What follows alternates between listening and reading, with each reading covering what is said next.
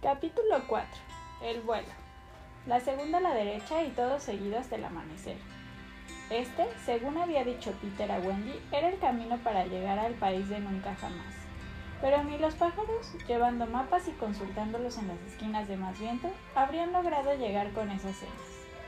Lo que le ocurría a Peter es que siempre decía lo primero que se le pasaba por la cabeza. Al principio sus acompañantes confiaban plenamente en él, como era lógico. Además, volar era un placer tan grande que perdían el tiempo rodeando los campanarios de las iglesias y todos los objetos elevados que se encontraban en el camino. John y Michael iban haciendo carreras. Michael iba por delante. Recordaron con desprecio que hacía muy poco tiempo se habían creído geniales por volar dentro de una habitación. Hacía muy poco tiempo. ¿Cuánto tiempo? Estaban sobrevolando el mar cuando lo del tiempo empezó a preocupar a Wendy seriamente. John decía que ya llevaban dos mares y tres noches. A veces estaban oscuras y a veces había luz. De repente pasaban mucho frío y luego demasiado calor. Les entraba hambre a veces, o fingían tenerla por la forma tan divertida con que Peter les daba de comer. Lo que hacía era perseguir a los pájaros que llevaban en el pico comida apetecible y quitársela. Entonces los pájaros lo seguían a él para recuperarla, y así iban persiguiéndose alegremente unos a otros durante kilómetros, despidiéndose finalmente con expresiones amables. Pero a Wendy le pareció un poco preocupante que Peter considerara aquella la forma normal de preocuparse el pan, y seguro que no se le había ni pasado por la cabeza que existieran otras maneras de hacerlo.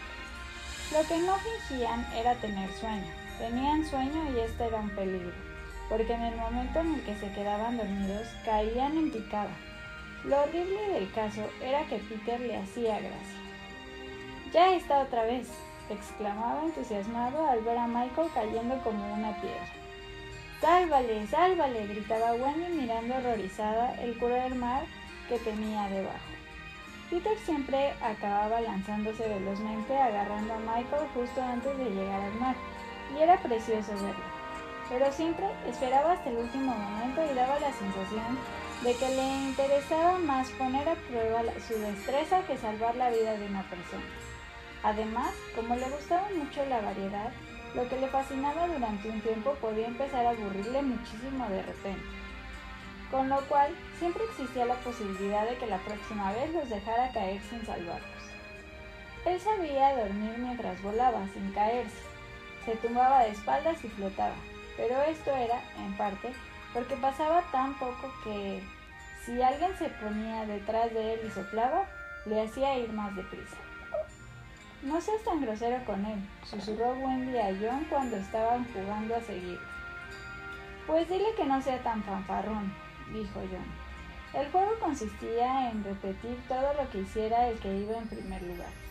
Cuando el primero era Peter, se dedicaba a volar pegado al agua, tocando la cola de todos los tiburones que veía, como el que va tocando los barrotes de una barandilla al pasar por la calle.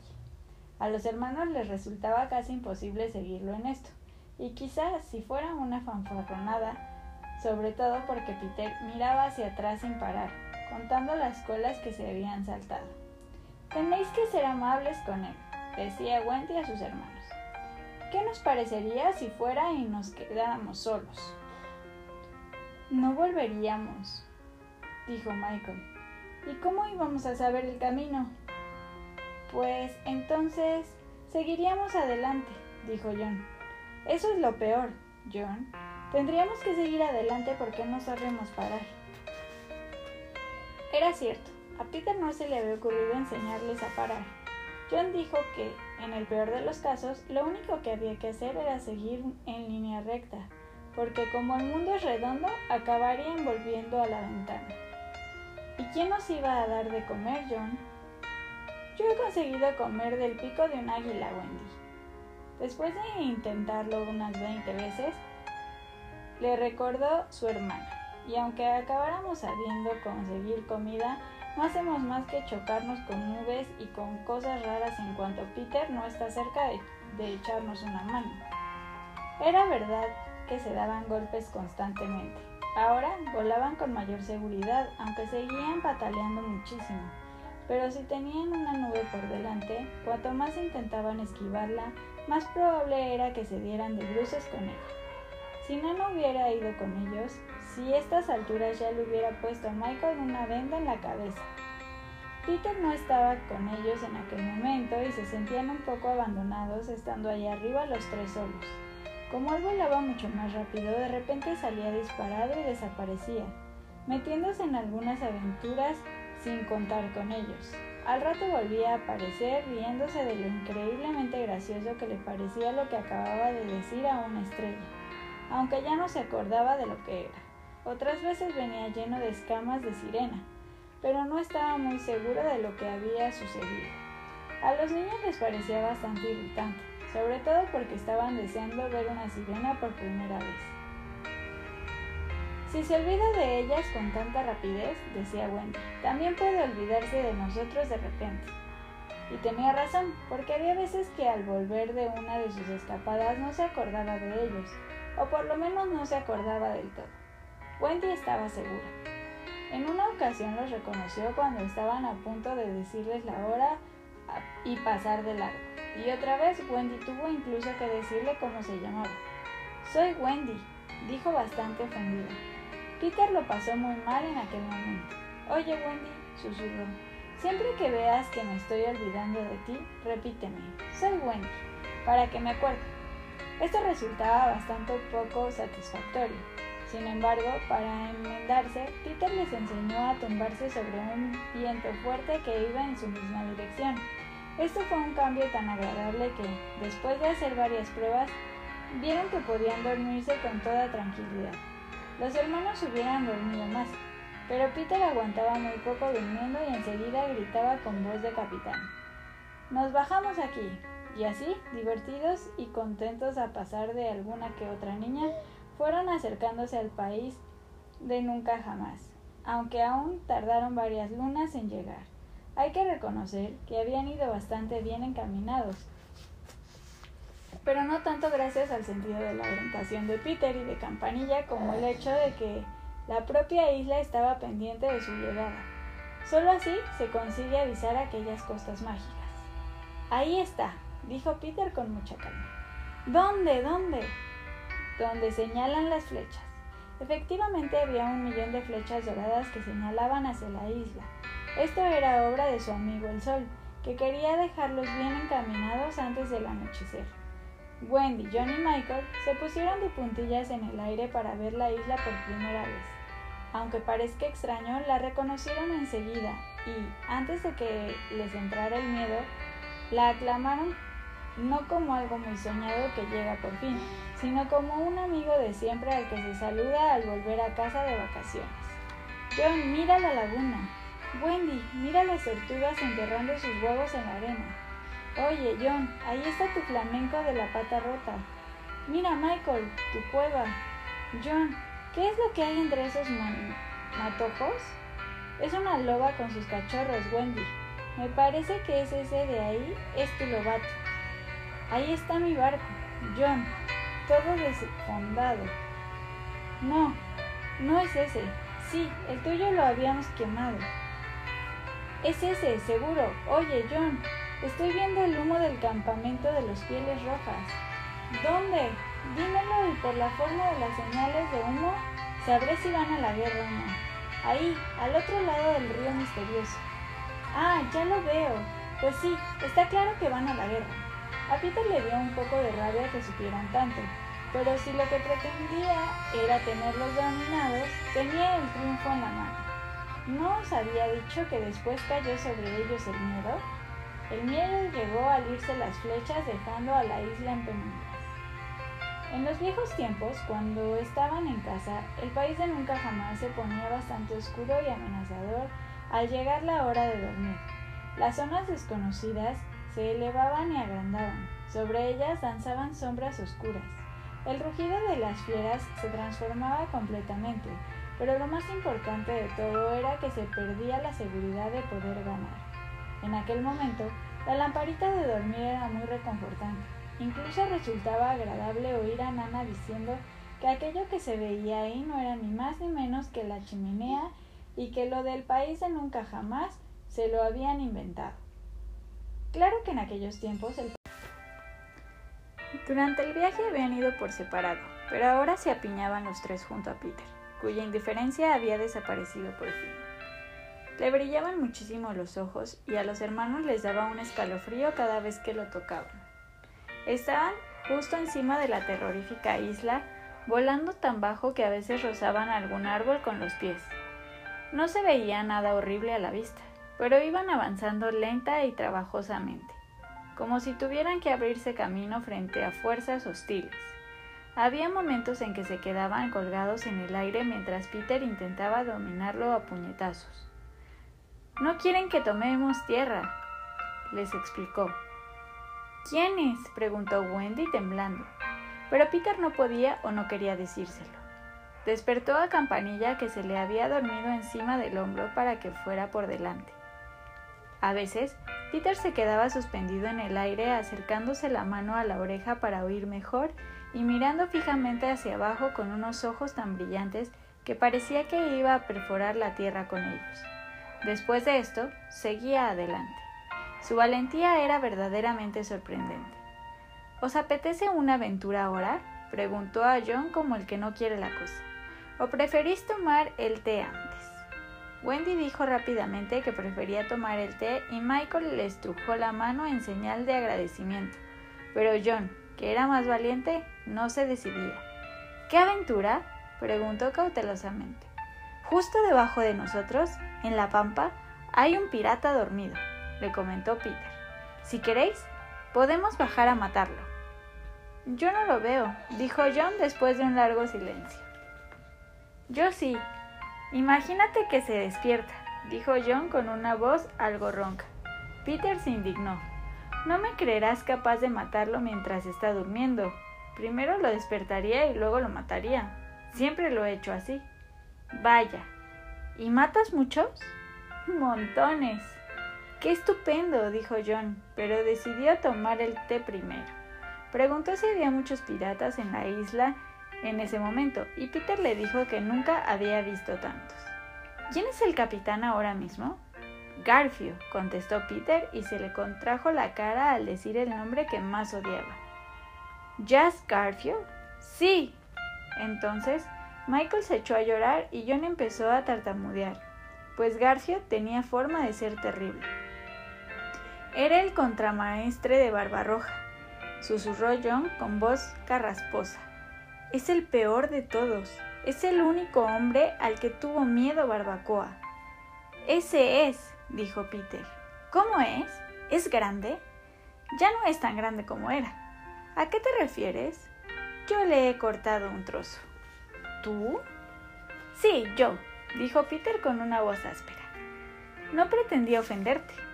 Va, da igual. Pero oye, ¿qué trozo? La mano derecha. Entonces, ¿ya no puede luchar? Vaya, sí puede. Es zurdo. Tiene un garfio de hierro en lugar de la mano derecha y da zarpazos con él. ¿Zarpazos? Oye, John. ¿Qué? Di, sí, señor. Sí, señor. Todos los chicos que sirven bajo mis órdenes deben hacer una promesa y tú también. John palideció. Es lo siguiente, si nos encontramos con Garfio en plena lucha, tienes que dejármelo a mí. Lo prometo, dijo John con toda lealtad.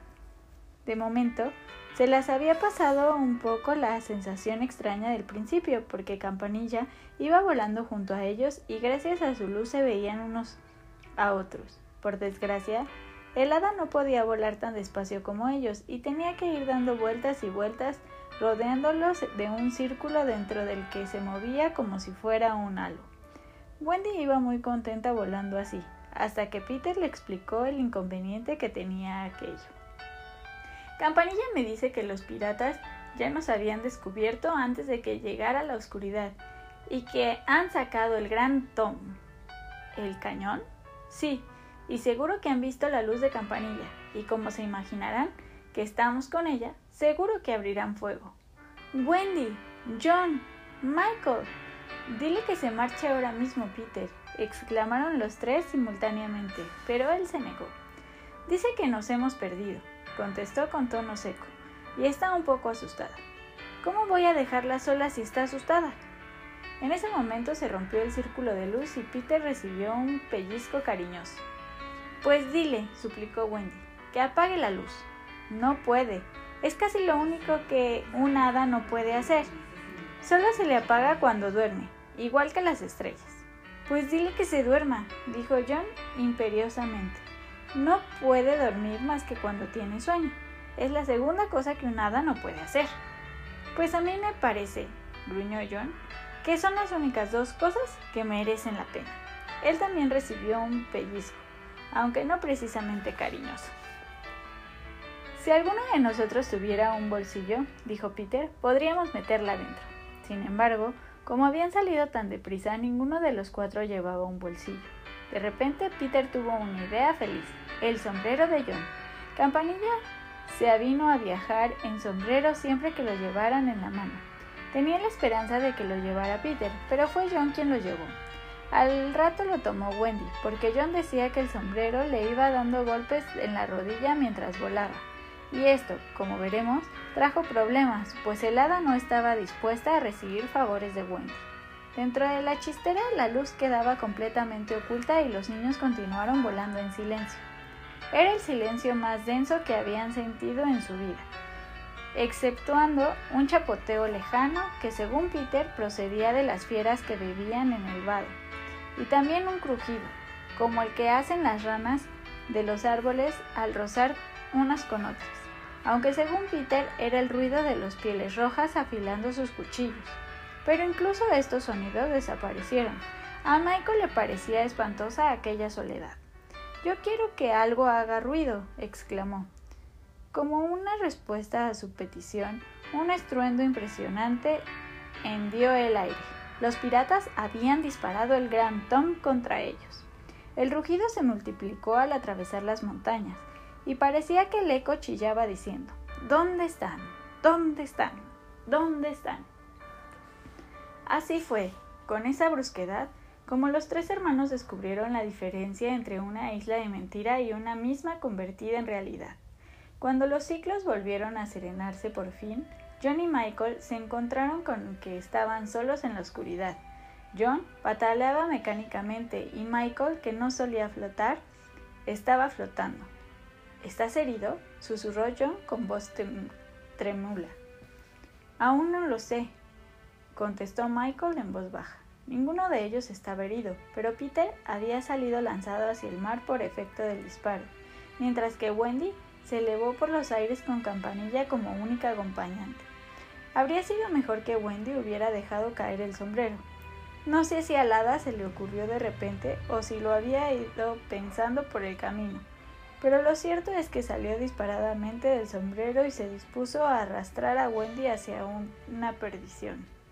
Campanilla no era mala del todo, o mejor dicho, en aquel momento sí lo era, pero también hay que decir que a veces era buena del todo.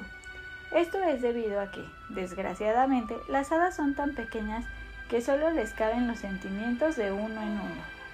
Les está permitido cambiar, no obstante, pero siempre que se trate de un cambio completo. En aquel momento Campanilla estaba absolutamente celosa.